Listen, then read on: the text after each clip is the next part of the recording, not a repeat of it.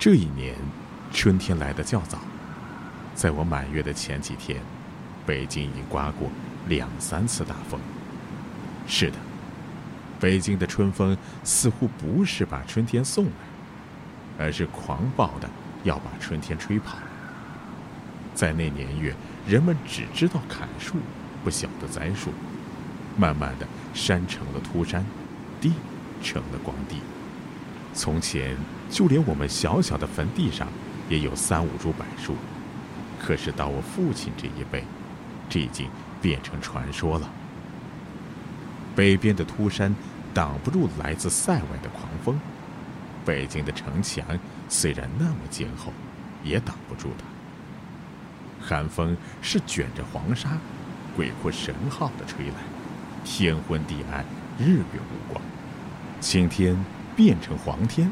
降落着黄沙，地上还有马尿驴粪的黑土与鸡毛蒜皮一起得意地飞向天空，半空中黑黄上下渐渐混合，结成一片深灰的沙雾，遮住阳光。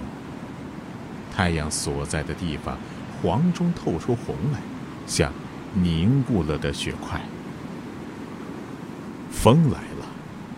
铺户外的冲天牌楼是叽叽吱吱的乱响，不幌子吹碎，带来不知多少里外的马嘶牛鸣。大树把梢头低得不能再低，干枝子与干槐豆纷纷降落，树杈上的鸭巢七零八散，甬路与便道上所有的灰土似乎都飞起来，对面不见人。不能不出门的人们，像鱼在惊涛骇浪中挣扎，顺着风走的，身不自主地向前飞奔；逆着风走的，两腿向前，而身子后退。他们的身上、脸上落满了黑土，像刚由地下钻出来，发红的眼睛不断地流出泪来，给鼻子两旁冲出了两条小泥沟。那在屋中的苦人们，觉得山墙在摇动，屋瓦被揭开，不知哪一会儿就连房带人一起被刮到什么地方去。风从四面八方吹进来，把一点点暖气都排挤出去。水缸里白天就冻了冰，桌上、炕上落满了腥臭的灰土。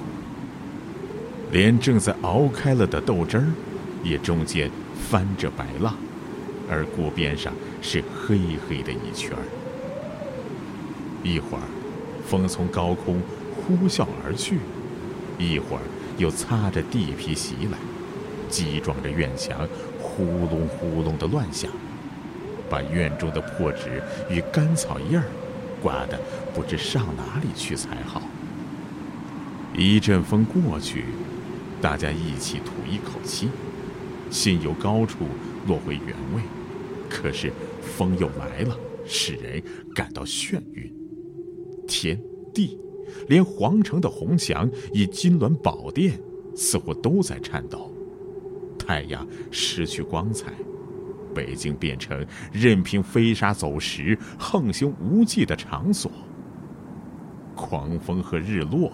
大家都盼着那不像样的太阳及早落下去。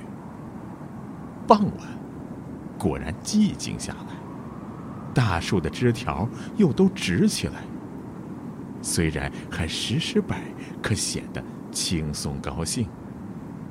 院里比刚扫过还更干净，破纸什么的都不知去向。是偶然有那么一两片儿。藏在墙角里，窗棱上堆着小小的坟头，土极细极干。窗台上这里厚些，那里薄些，堆着一片片的浅黄色细土，像沙滩在水退去之后留下水溜的痕迹。大家心中是安定了一些，都盼望明天没有一点风了。可是谁知道准怎么样呢？那时候没有天气预报啊。要不怎么说我的福气不小呢？我满月的那天，不但没有风，且青天上来了北归较早的雁，虽然是不多的几只，可是清亮的鸣声使家家都跑到院中，抬着头指指点点，并且念叨着：“七九河开，八九雁来”，都很兴奋。大家也附带着发现。台阶的砖缝里露出一小丛嫩绿的香蒿叶来。